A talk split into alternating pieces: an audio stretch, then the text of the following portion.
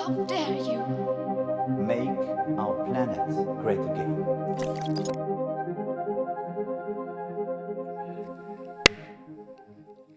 Les choix faits aujourd'hui par les pays permettront de tenir l'engagement sur 1,5 degré ou le détruiront. Les promesses et les plans doivent se transformer en réalité et en action maintenant. Ces mots, ce sont les mots d'Antonio Guterres, le secrétaire général de l'ONU, lors de la présentation du nouveau rapport du GIEC lundi 4 avril. Le groupe d'experts intergouvernemental sur l'évolution du climat a publié les travaux du groupe 3, celui qui travaille sur l'atténuation, sur les solutions pour réduire nos émissions de gaz à effet de serre. Il nous reste trois ans, nous disent-ils. Trois ans pour garder une planète vivable. Trois ans pour stabiliser le pic d'émissions de gaz à effet de serre. Sinon, nous ne pourrons pas limiter le réchauffement à plus 1,5 degré par rapport à l'ère pré-industrielle. Pour en parler, le média reçoit sur son plateau deux des auteurs de ce nouveau rapport. Franck Lecoq, bonjour. Bonjour. Franck Lecoq, vous êtes économiste, professeur à AgroParisTech, directeur du CIRED, le Centre international de recherche sur l'environnement et le développement. Vous étiez auteur euh, déjà de deux rapports précédents du GIEC, parus respectivement en 2007 et 2014. Merci euh, d'être là. En face de vous, Yamina Saeb, bonjour. Bonjour. Yamina Saeb, vous êtes euh, experte en politique énergétique et analyste principale à OpenExp, un think tank qui planche sur les questions énergétiques. Vous êtes enseignante à l'école des mines de Paris et à Sciences Po Paris. Vous êtes aussi euh, l'une des autrices de ce nouveau rapport. Merci également d'être là. Merci pour l'invitation. Alors, il nous reste euh, moins de trois ans. Les émissions euh, de gaz à effet de serre, elles doivent culminer avant 2025 et être réduites de 43% d'ici 2030. C'est ce que vous nous dites dans ce nouveau document. Est-ce que c'est encore possible? Est-ce qu'on peut encore y arriver? Est-ce qu'on peut encore respecter les termes de l'accord de Paris de la COP 21 Alors, ce que dit le rapport très, très clairement, c'est qu'effectivement, euh, sans action de réduction des émissions euh, massives, euh, rapides, pour arriver, vous avez cité les chiffres, à euh, réduire les émissions de, d'à peu près 40% à l'horizon 2030 par rapport à aujourd'hui, et, en arrivant à ce qu'on appelle la neutralité carbone, c'est-à-dire des, émissions résiduelles faibles compensées par captation du carbone dans l'atmosphère à l'horizon 2050, l'objectif 1,5 serait hors de portée. Je voudrais quand même revenir sur euh, le, le point, cette, cette date de 2025 qui a été mise en avant, ces trois ans qui ont été mises en avant beaucoup dans, dans- dans la presse. Je pense qu'il il faut faire attention à pas la, lire comme étant euh, binaire, soit on fait quelque chose, soit c'est soit c'est trop tard. Il n'est jamais trop tard pour faire euh, des efforts de réduction, de, Mm. de réduction des émissions. Il n'y a pas une sorte de seuil au-delà du 1,5 euh, de degré, au-delà de laquelle c'est la catastrophe et en deçà Mm. de laquelle il ne se passe rien. Nous avons déjà des impacts du changement, nous subissons déjà des impacts du changement climatique. Le groupe nous l'a dit. Nous en subirons encore plus si nous montons au-delà de 1,5. Et donc chaque degré ou chaque Mm. dixième de degré compte. Oui, pour bien comprendre euh, notamment ce que dit ce rapport, c'est que nous n'avons pas trois ans pour agir, c'est-à-dire qu'en fait, il faut agir euh, dès maintenant pour espérer stabiliser le pic d'émissions d'ici 2025 et donc réduire euh, de moitié les émissions mondiales d'ici 2030. Mais donc, en fait, c'est un appel à agir dès aujourd'hui. Exact. Euh, pour pouvoir être dans l'objectif de température de l'accord de Paris, il est impératif de pouvoir commencer à réduire drastiquement nos émissions à partir de 2025. Il faudrait qu'elles baissent. Et pour que cela se produise, il faudrait des politiques ambitieuses dès maintenant pour que cela puisse se produire en 2025. Un point important que montre ce rapport, c'est que, euh, bien sûr, il n'est jamais trop tard pour agir, mais plus on tarde à agir, plus le coût de l'action sera élevé. Euh, alors qu'aujourd'hui, aujourd'hui déjà, le coût de l'action est inférieur au coût de l'inaction.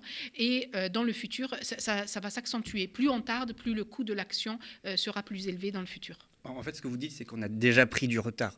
Et c'est là où ça s'annonce compliqué, c'est que finalement, aujourd'hui, en 2022, on aurait déjà dû commencer depuis longtemps à mettre en œuvre ces politiques ambitieuses. Alors, ce rapport confirme, ou si vous voulez, euh, donne plus de précision par rapport au rapport qui a été publié en 2018, qui annonçait déjà, euh, sur, euh, sur l'objectif de 1,5, qui annonçait déjà la, dé- la décennie 2020-2030 comme la décennie cruciale pour changer de trajectoire.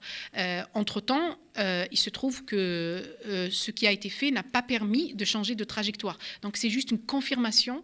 et effectivement, euh, en 2018, on parlait de la décennie 2020-2030. Et là, on, on a déjà perdu euh, deux, trois années de cette décennie-là. C'est-à-dire que vous dites qu'il y a eu des choses qui ont été faites, mais que euh, ce qui a été fait aujourd'hui, c'était largement insuffisant, c'était bien en dessous euh, des ambitions fixées, notamment dans l'accord de Paris.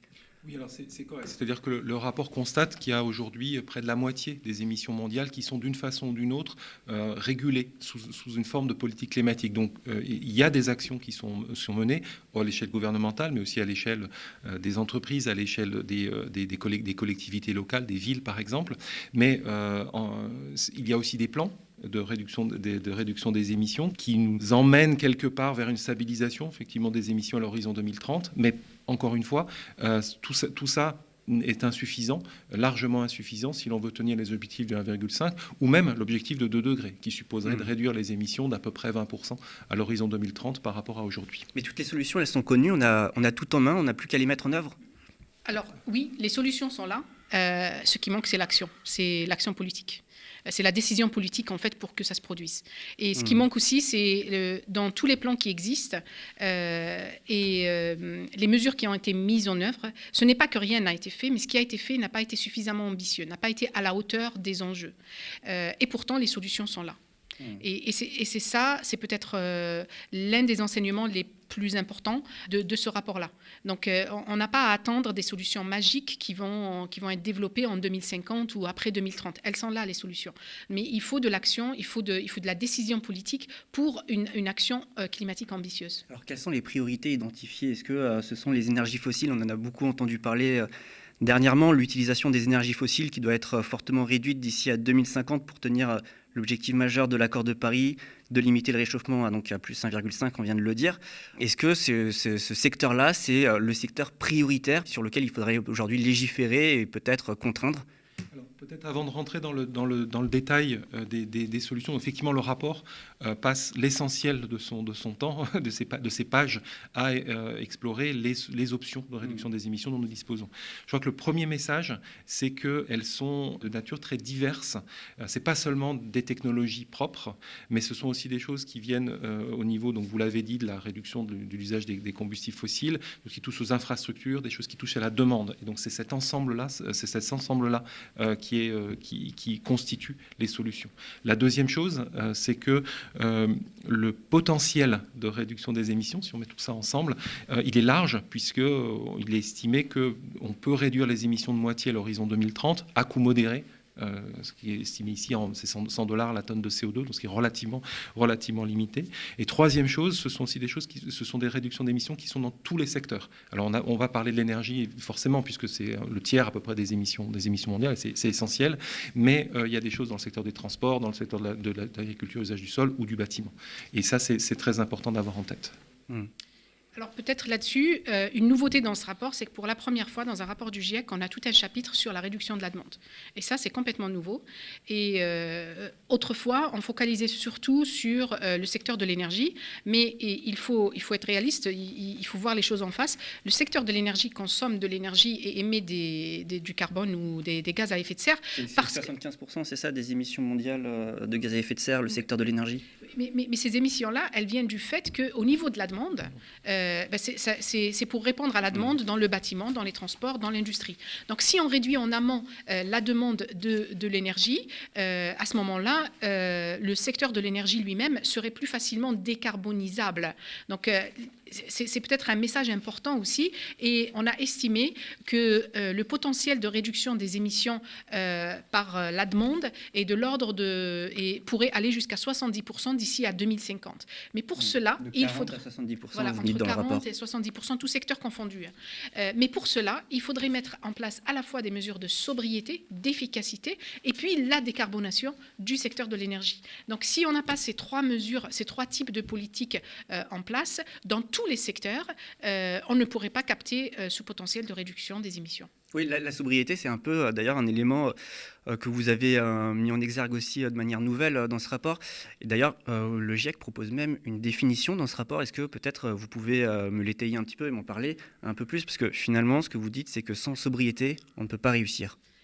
Euh, c'est vraiment, euh, c'est vraiment quelque chose de nouveau. Euh, la littérature aujourd'hui parle beaucoup de sobriété et de l'importance de la sobriété pour décarboner l'ensemble des économies. Et dans le cadre de ce rapport-là, il y a une définition qui a été proposée et validée par, discutée avec les gouvernements, qui dit que la sobriété, ce sont toutes les mesures qui permettent d'éliminer dès le départ le besoin en énergie, en matières premières, en matériaux, en eau et en sol. Donc, c'est pas juste l'énergie parce que ça va plus loin que l'énergie euh, et si euh, tout en, garantissant à tout un chacun un niveau de vie euh, décent dans le cadre des limites planétaires. Dans le cadre de ce rapport-là, les limites planétaires seraient bien sûr le, budget carbone qui nous reste. Et dans ce nouveau chapitre sur la réduction de la demande, la sobriété est caractérisée en il y a deux groupes. une partie c'est les infrastructures et l'autre partie c'est les changements de normes sociales et culturelles. Alors dans les précédents rapports, le focus était principalement sur le changement de comportement. Et ce qu'on a appris aujourd'hui, ce que la littérature rapporte, c'est que le changement de comportement, d'abord, il ne peut se produire que si vous mettez en place d'abord les infrastructures qui permettent ce changement-là. Euh, une, bonne, euh, une bonne illustration de ça, euh, c'est les pistes Corona et le changement vers le nombre de, cyclistes qui augmente dans les villes qui ont mis en place ces pistes-là. ensuite, ce changement de comportement, sa contribution reste relativement faible par rapport aux, aux émissions de réduction que l'on peut, à la réduction des émissions que l'on peut avoir en mettant en place toutes les infrastructures nécessaires. Et ça, la question de la sobriété a été plus particulièrement étudiée dans le chapitre, euh, dans le, bâtiment, parce que la littérature sur la sobriété est plus riche dans le bâtiment que dans les autres, pour les autres secteurs. Euh, un, petit peu plus aussi dans, dans la partie transport, mais dans la partie bâtiment, euh, le chapitre est vraiment structuré autour du triptyque sobriété, efficacité, renouvelable. Et toute la littérature a été revue pour essayer de voir à chaque niveau comment est-ce que ces trois piliers de la décarbonation sont traités. Donc plutôt que, euh, enfin, plus important que euh, de, revoir nos, choix technologiques de, production énergétique, il faut d'abord réduire. En fait. Il faut les deux, mais, mais il faut réduire. Euh, et une chose qu'on apprend justement, si on prend le secteur résidentiel, le manque de politique de sobriété entre 90 et 2019 a conduit à augmenter les émissions de carbone du résidentiel de 52%. Donc il y a 52% d'augmentation qu'on aurait pu éviter juste en mettant en place des politiques de sobriété. Mais on, a raté ce cap-là. Alors que euh, la mise en place des, politiques d'efficacité énergétique a permis de réduire ces émissions-là de l'ordre de 49%. Donc vous voyez, tout, tout, l'effort technologique que l'on a fait d'amélioration technologique pendant 30 ans a été complètement absorbé par le fait qu'on n'ait pas mis en place des politiques de sobriété à l'échelle mondiale. Et les énergies renouvelables, là-dedans, elles vont jouer un rôle euh, crucial euh, aujourd'hui. vous avez un, tout un aspect du, du rapport qu'on parle. Alors oui, bien sûr, c'est-à-dire qu'encore une fois, euh, il ne s'agit pas de, choisir, il n'y a pas une solution miracle qui à elle toute seule mm. euh, nous, nous, permet, nous permet d'avancer, c'est une combinaison. L'enjeu dans le, secteur, dans le secteur énergétique consiste à essayer de sortir euh, des, énergies fossiles, du charbon, du pétrole puis du, et, du, gaz naturel, et euh, à, au contraire, produire des services, en particulier l'électricité, à partir de, d'autres de sources non carbonées, en particulier des énergies, des énergies renouvelables, dont euh, les, prix ont diminué de façon massive sur, les, sur les dix dernières années, moins 85% en, en, 10 ans pour le, pour le solaire et pour, pour l'éolien. S'agissant des combustibles fossiles plus particulièrement, le rapport va, plus loin puisqu'il constate que si on prend l'ensemble des centrales euh, de production d'électricité au charbon, au, gaz naturel et au fioul qui existent aujourd'hui, ou celles qui sont planifiées, euh, et qu'on suppose qu'elles euh, produisent jusqu'au terme de leur durée de vie théorique, eh bien là, on émettrait à ce moment-là plus de dioxyde de carbone dans l'atmosphère que le budget carbone dont on dispose pour rester en deçà de 1,5 est à peu près autant de dioxyde de carbone dans l'atmosphère que le budget carbone dont on dispose pour aller à 2 degrés. Euh, dit autrement, euh, il n'est pas possible d'atteindre 2 degrés, et a fortiori 1,5, sans fermer de façon prématurée euh, les, centrales au charbon d'abord, mais aussi euh, progressivement euh, au, au, et au, gaz naturel. Et donc là, donc de fait, laisser une partie significative des combustibles fossiles dont on, dispose dans le, dans, le sol. Quelles sont les autres priorités en dehors de la question énergétique aujourd'hui Quels sont les autres leviers que vous avez identifiés pour résoudre en fait cette crise? Non seulement de regarder les options disponibles secteur par secteur, mais aussi de regarder quelles sont les barrières qui aujourd'hui font que ces, options ne sont pas déployées ou pas, déployées suffisamment vite. Il y a évidemment des questions de financement. Euh, qui ne sont pas, euh, qui ne, qui ne sont pas suffisants, d'innovation qui n'est pas suffisamment, suffisamment rapide, des politiques qui ne sont pas forcément suffisamment en place, on en, on, en a parlé.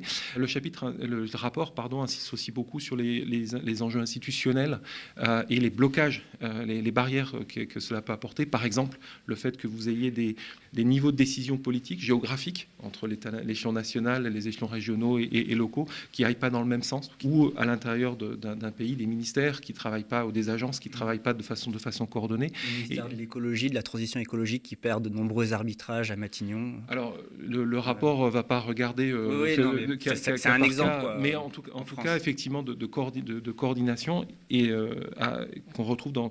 Ce qui est, ce qui est frappant, c'est de voir que dans de très nombreux pays du monde et dans de très nombreuses euh, ces barrières institu institutionnelles euh, sont, euh, importantes. Et ça, ça, ça appelle à une, une, des travaux assez fins sur la façon dont on, s'organise et dont on dessine les politiques, les, politiques publiques. Il y a aussi euh, le, sujet du méthane. Vous dites aujourd'hui qu'il faut une action aussi euh, sur, sur, le méthane. Ça, signifie également peut-être euh, sur l'élevage, réduire, enfin vous parlez de sobriété un instant, réduire aussi notre consommation de viande. Ce sont des choses que sur lesquelles aussi que vous traitez Alors oui, bien sûr. Ce que montrent les estimations dans la littérature, sur les 40 à 70% de réduction d'émissions jusqu'à 2050, bah, la nourriture euh, euh, est classé en premier, euh, suivi par euh, la mobilité, mmh. et puis après le, le bâtiment, puis l'industrie. Donc vous voyez, c'est un, un, enjeu très très important. Et après, parmi les, les questions qui sont soulevées par euh, la littérature, bien sûr, comment euh, nourrir euh, des milliards de personnes avec de façon de façon sobre. c'est un sujet là avec la crise en Ukraine, justement, on est en plein dedans. Voilà. Nous, on ne regarde pas la crise en Ukraine, on ne regarde pas des trucs particuliers ouais. comme ça, mais effectivement, la nourriture, la production de la nourriture des, et des biens et services est quelque chose qu'on a regardé plus précisément. Repenser nos territoires également, nos villes oui. Alors, je, je, voulais rebondir sur un point euh, qu'avait signalé Franck. En fait, il y, y, a parmi les barrières, il y a cette histoire, on appelle ça la gouvernance de, le, de la transition, en ouais. fait, ou de la décarbonation. Euh, donc, si je reviens au point sur la sobriété, euh, bien souvent, ce que la littérature montre, c'est qu'il y a des villes qui, qui, ont essayé ou qui essayent de mettre en place des mesures de sobriété, sauf que les politiques climatiques, elles ne sont pas faites au niveau des villes, elles sont faites au niveau des pays ou peut-être au niveau des régions. Si on, de, une région, par exemple, comme l'Europe serait mmh. une région euh, donc vous voyez, une ville a beau avoir une ambition euh, climatique d'introduire euh, les meilleures pratiques, etc., elle peut très facilement se retrouver coincée parce que ben, l'échelon national ne permet pas, non seulement ne l'a pas prévu, mais ne permet pas. Il y a des blocages institutionnels qui font que nos territoires ne peuvent pas aller aussi loin qu'ils le souhaitent pour ceux qui ont essayé d'aller aussi loin. Et justement, euh, parce que là, c'est vrai qu'au niveau des compétences, les, les, collectivités territoriales, les communes n'ont pas forcément le droit, les compétences pour, mais euh, ceci dit, vous dites dans le rapport qu'il faut euh, aussi euh, repenser au niveau local, notamment pour réduire les îlots de chaleur. Qu'est-ce que ça signifie exactement? Quels sont les leviers? Qu'est-ce qu'il faut faire? Il y a effectivement une insistance sur le fait que dans le, le cas de l'aménagement des villes, mais plus, la, plus, plus, largement sur le, le, la, la, coordination entre ces, les, les, échelons, les, les, échelons et le fait que des initiatives, euh, un certain nombre d'initiatives, y compris dans le déploiement de technologies d'ailleurs, euh, peuvent être plus efficaces si elles sont prises à des échelles, à des, échelons fines que plus larges. L'enjeu, euh, effectivement, est, encore une fois de, faire en sorte que les directions envoyées par l'échelon supérieur ne euh, soient pas en contradiction avec ce qui est fait à, l'échelon inférieur, ce qui est loin d'être simple. Mmh. Le GIEC appelle à des changements euh, majeurs, structurels, transversaux de nos sociétés. Finalement, là, on parle de faire des mesures, euh, de, mener des politiques sur la question de l'énergie, sur la question de l'alimentation, euh, euh, sur les questions, sur notre urbanisme, nos villes, etc. Mais en fait, le, problème, il est structurel. Donc, ça demande des actions beaucoup plus globales. comment, comment, comment on fait aujourd'hui? Qu'est-ce que vous préconisez, vous, dans le groupe 3 Alors, D'abord, une petite précision, peut-être, le GIEC n'appelle pas à oui, faire. Le GIEC fait un, un état, état, de, la, de, la, de, la, science, de la littérature, euh, et donc après, c'est au gouvernement de prendre mmh. la décision de faire. Le GIEC ne fait pas de recommandations. Et le GIEC, vous, vous synthétisez l'état de la connaissance Voilà, l'état de la connaissance, et on alerte les gouvernements sur les mmh. barrières identifiées, sur euh, euh, les leviers, on informe sur les leviers, comme informé dans, comme c'est inscrit dans, dans, la connaissance au jour d'aujourd'hui. Oui, mais à partir de cette littérature scientifique, je sais, là, enfin, par rapport à ce que vous êtes en train de dire, que, le GIEC, vous tranchez pas, mais enfin, vous avez quand même un avis euh, là-dessus en tant que scientifique. Peut-on réellement réussir euh, tout cela, tout ce que vous dites aujourd'hui, euh, réussir à, revoir totalement notre façon de produire notre énergie, notre alimentation, etc., sans une critique radicale aussi de la société, de nos modes de production, de notre économie, sans remettre en cause finalement ce, ce fonctionnement libéral qui régit notre monde Vous, en tant que scientifique, peut-être pas en tant que membre du GIEC, mais en tant que scientifique, est-ce que, à partir de l'état de la connaissance scientifique qu'on a aujourd'hui, on peut se prononcer là-dessus? Alors, moi, le je sais que la crise du coronavirus est une crise très grave, mais la crise du coronavirus m'a redonné espoir en tant que, en tant que scientifique, parce que j'ai vu les gouvernements agir, mmh. euh, agir d'une façon qui a remis en question. Enfin, on n'aurait jamais pu imaginer euh, le confinement de l'Europe. C'était mmh. inimaginable. Et pourtant, ils l'ont fait. De l'Europe et du monde. Et, du monde, mais je, veux dire, et, du monde, de plusieurs, euh, de plusieurs parties du monde. Et pourtant, ça a été fait. Ça a été fait et on a trouvé un moyen, en tant que société, de nous organiser pour continuer à vivre, à subvenir aux besoins principaux, on va dire, sans pour autant euh, tout casser. Du coup, c'est pas en tant que, que j'ai que je dis ça, mais en tant que scientifique et citoyenne, je pense que euh, s'il y a de la volonté politique, euh, on peut le faire. c'est faisable parce que les solutions sont là. On n'a pas besoin d'attendre encore une fois des technologies qui vont être inventées pour faire des choses dont on n'est pas très sûr, mais il faudrait qu'il y ait cette volonté politique là pour pouvoir agir et pour pouvoir. alors vous disiez, que ça remet en question notre mode de production, etc. Euh, on est face à une crise, à une crise grave, à une crise climatique. Donc on, a le choix entre euh, faire en sorte que la vie puisse continuer sur Terre et à ce moment-là euh, remettre en question certaines choses ou faire les choses différemment ou alors aller droit dans le mur. Et ce que ce rapport-là montre que si on ne commence pas à baisser nos émissions, il confirme ce qui, ce qui avait été déjà montré par le précédent rapport, si on commence pas, si on baisse pas nos émissions pendant cette décennie-là, euh, bah, ça va coûter plus cher et il y aura beaucoup de, phénomènes climatiques, comme l'a montré le rapport 2, euh, qui vont s'accentuer et dans toutes les régions du monde, même en Europe par exemple. Et c'est une question de survie pour euh, nos sociétés, mais même pour l'espèce humaine et de nombreuses autres espèces. Est-ce que vous êtes d'accord, Franck? Alors peut-être je, voudrais revenir sur un point, sur le caractère systémique mmh. du, changement, qui est des transitions qui sont de fait, euh, qui sont de fait décrites dans, dans, le rapport. Il y a un point important, c'est que le, rapport essaye aussi de, enfin, reconnaît aussi que les, sociétés euh, ont, dans, dans, le monde entier, ont d'autres objectifs que la réduction des émissions de, gaz, de, de gaz à serre. Éducation. Pas se faire sans conflictualité. Alors, en tout cas, il y, a, de fait euh, accès à la santé, à l'éducation, euh, à un niveau de vie décent. Euh, il y a beaucoup de, de, millions de personnes dans la, sur la planète qui, aujourd'hui, qui sont aujourd'hui dans des conditions de pauvreté extrême et qui n'ont pas accès à un niveau de, vie décent et pour lesquels c'est, une, priorité majeure mmh. devant la réduction des émissions de gaz à effet de serre. Et la décision politique, mmh. bah, c'est de faire des compromis entre toutes ces demandes légitimes euh, ces, demandes légitimes. Et ce que le, rapport essaie de regarder, euh, c'est dans quelle mesure il est possible, enfin, euh, éventuellement, d'articuler le fait d'avancer sur la réduction des émissions, mais aussi d'avancer vers ces autres priorités dont on peut aussi considérer qu'elles sont pas, on n'y est pas, et de loin. Première chose, la littérature nous montre, ça de façon très forte, que faire sortir de la pauvreté euh, et arriver à un niveau de vie décent, minimal. Les, euh, populations qui aujourd'hui dans le monde euh, n'y sont pas, et le faire rapidement, ça c'est pas du tout incompatible avec un monde bas carbone. Ça c'est un message extrêmement, important pour un grand nombre de pays, mais aussi dans nos, dans nos pays à nous, où la, toute la population n'a pas forcément accès à, ce niveau de vie décent. La première chose. La deuxième chose ensuite, c'est qu'on essaie d'explorer, la littérature commence à explorer des options par lesquelles on peut essayer de combiner les deux. Je vais prendre un exemple euh, qui est celui euh, du, euh, logement. trouver un logement décent, abordable, pas trop loin d'un centre-ville et pas trop loin de son travail, ça fait partie des aspirations euh, de beaucoup de gens, je pense, euh, de, beaucoup de gens qui nous, écoutent. Et c'est pas forcément facile quand on voit les hausses des, prix vertigineuses euh, dans les, grandes centres-villes des grandes métropoles s'attaquer à ce type de problème, donc c'est des politiques de logement, d'aménagement de la ville, etc., ça a priori rien à voir avec le climat. Pourtant, si les gens ont la possibilité de se loger de façon pas trop chère, proche de leur, de, leur, de, leur travail, eh ben, euh, vous réduisez, ils ont moins besoin de, se déplacer.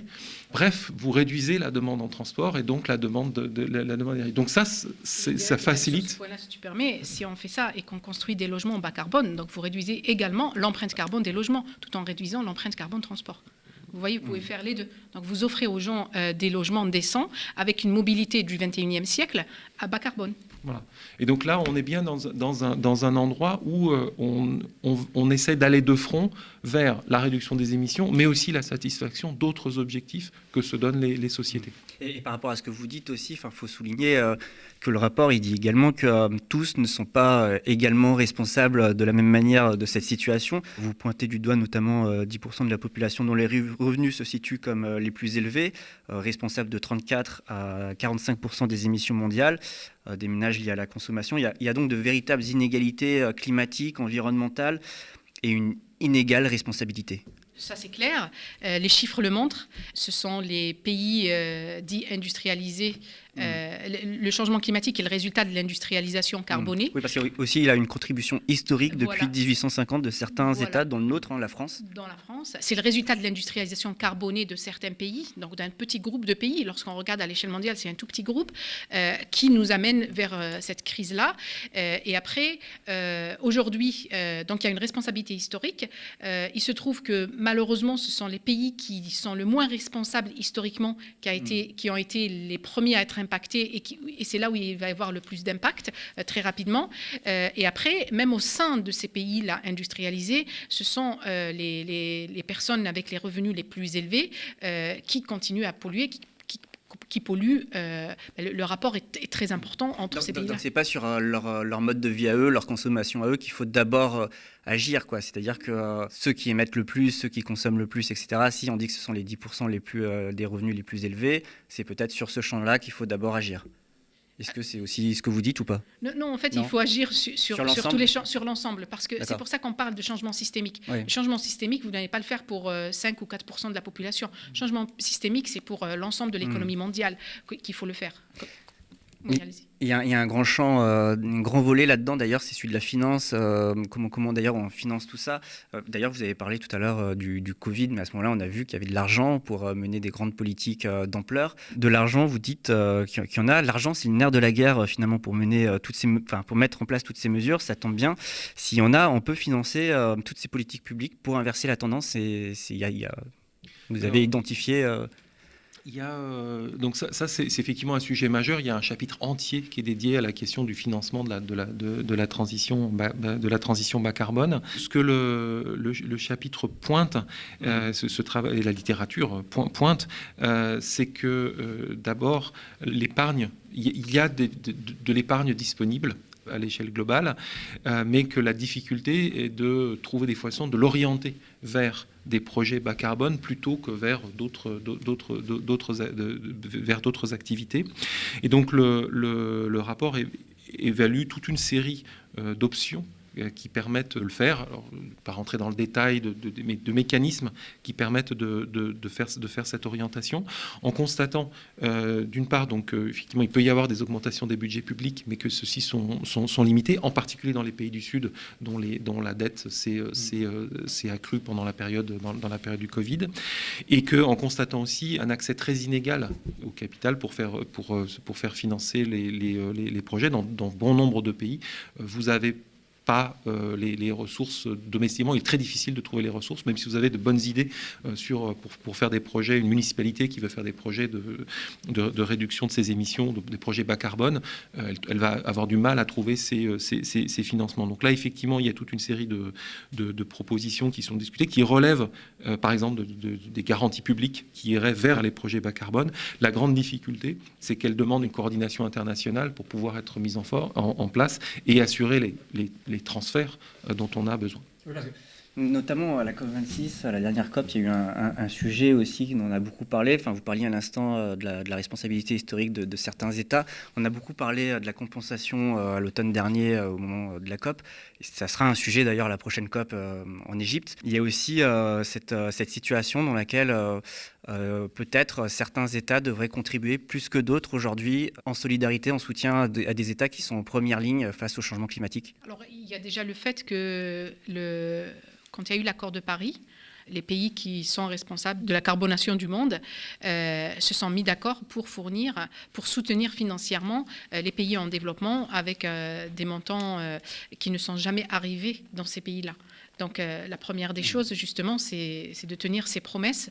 Et ce que la littérature pointe, c'est que les pays en développement sont en demande de, cette aide-là, euh, parce que pour, euh, pour monter en compétences, pour avoir accès aux technologies, et tant que ça, ça n'est pas fait, ces pays-là, qui sont malheureusement les pays les plus touchés par le changement climatique au, jour d'aujourd'hui, mmh. bah, si on ne fait pas le transfert financier, si on ne tient pas sa promesse, bah, ça ne va pas se faire. Et la conséquence de ça, c'est que dans ces pays, pays-là. On le voit maintenant, par exemple, avec la crise ukrainienne, il y a un problème de nourriture. Donc, on, commence déjà à voir les effets. Euh, si vous voulez, la crise ukrainienne, c'est euh, un avant-goût de ce qui pourrait un peu se produire euh, si, si on continue dans cette voie-là. Donc il y a des pays, moi j'ai eu des personnes qui m'ont dit qu'en Tunisie, ils ne, ne, pouvaient plus se nourrir. Mmh. La Tunisie n'a jamais connu ça. Les printemps arabes ont commencé en Tunisie euh, sur une question euh, de crise alimentaire. Voilà. Et donc après, et de flamber des prix. Voilà. Et après, c'est une cascade d'événements. C'est ça. Et ça, je pense que c'est très bien montré aussi dans le rapport 2. C'est euh, si on décarbone pas, donc on va arriver à des situations comme ce que certains pays sont en train de connaître aujourd'hui pour une autre raison, en raison de la crise ukrainienne. S'il y a la famine, ben, les gens vont bouger. si les gens vont bouger, on va, on va avoir des conflits régionaux, de plus de conflits régionaux. Et puis après, s'il y a plus de conflits régionaux, ben, les gens vont bouger. C'est naturel, c'est humain. Enfin, c'est la nature. La, nature fait que euh, les êtres, pas, juste les êtres humains, quand ils sont en danger ou quand ils sont en manque de nourriture, ils bougent pour aller, euh, pour se, protéger et pour chercher à nourrir leur famille. Donc c'est ça qui va se produire. C'est ça qui risque de se produire. Hmm. Ce rapport, il est sorti avec un peu de retard. Euh, la session d'approbation, elle a duré 13 jours, je crois. Elle a duré deux semaines, il me semble. la dernière session, elle a démarré samedi 2 avril à 7 h pour s'achever dimanche 3 avril à, à 22h, peut-être euh, vous pouvez confirmer, il y a eu un marathon, je, si, les informations sont bonnes, de, près de 40 heures. moi, d'ailleurs, je peux vous dire, en tant que journaliste, j'ai attendu des heures euh, qu'on nous envoie le, rapport, euh, parce que normalement, on doit, le recevoir un peu avant, sous embargo, pour qu'on ait le temps de l'étudier avant avant qu'il ne soit rendu public. Et puis, on a été un peu mis au courant au dernier moment que finalement, il y aurait du retard et qui serait euh, envoyé que, euh, que le lendemain.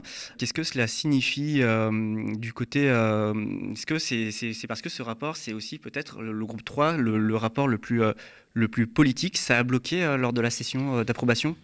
Je crois que c'est effectivement le groupe, le, groupe 3 touche aux politiques de réduction d'émissions de gaz à mmh. effet de serre, donc c'est lui qui est le plus proche de, la, de, de la décision. parce que nous, on s'est dit, là, on, se doutait que ça a dû être assez intense, quoi, les, discussions. Et c'est alors toutes les toutes les négociations du rapport du, GIEC et a fortiori des rapports du groupe 3 sont, sont, compliquées. Celle de 2015 mm. l'avait l'avait déjà été. Mais là, c'est un retard historique. Euh, oui, alors après, on était aussi, euh, c'était aussi la première fois qu'on était en, visioconférence et pas en conférence réelle. Donc euh, il y a, y a c'est difficile de comparer, voilà. donc c'est pas forcément très comparable. Mais de fait, ça a suscité beaucoup de discussions. J'y vois quelque chose de positif en fait. C'est que des gouvernements qui passent autant de temps et d'énergie à se battre sur, les, sur, sur, sur, sur le texte, ça veut dire que pour eux ça compte. Euh, que, euh, le, texte, lorsqu'il sort, il a un impact. Les gouvernements savent, savent qu'il a, un impact et donc euh, ben, négocient, dessus. Donc je pense que c'est, pour, moi, cette durée-là, elle est, positive. Et la dernière chose, je rappelle quand même que les discussions à la fin sont quand même les auteurs qui ont le dernier mot. Peut-être juste un point là-dessus. Euh, c'est vrai que le marathon de la dernière ligne droite a été très dur physiquement. Euh, j'ai pas encore récupéré, complètement récupéré, c'est ce que je disais à Franck. Euh, mais après, moi, je pense que l'expérience du GIEC et de l'approbation est une expérience unique au monde.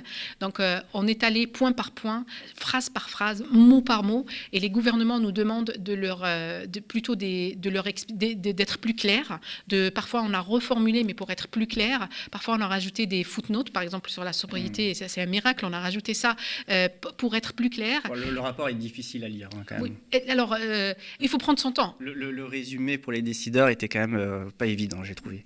Il faut prendre son temps. Moi, j'ai l'habitude de lire ce genre de documents, mais il faut prendre son temps.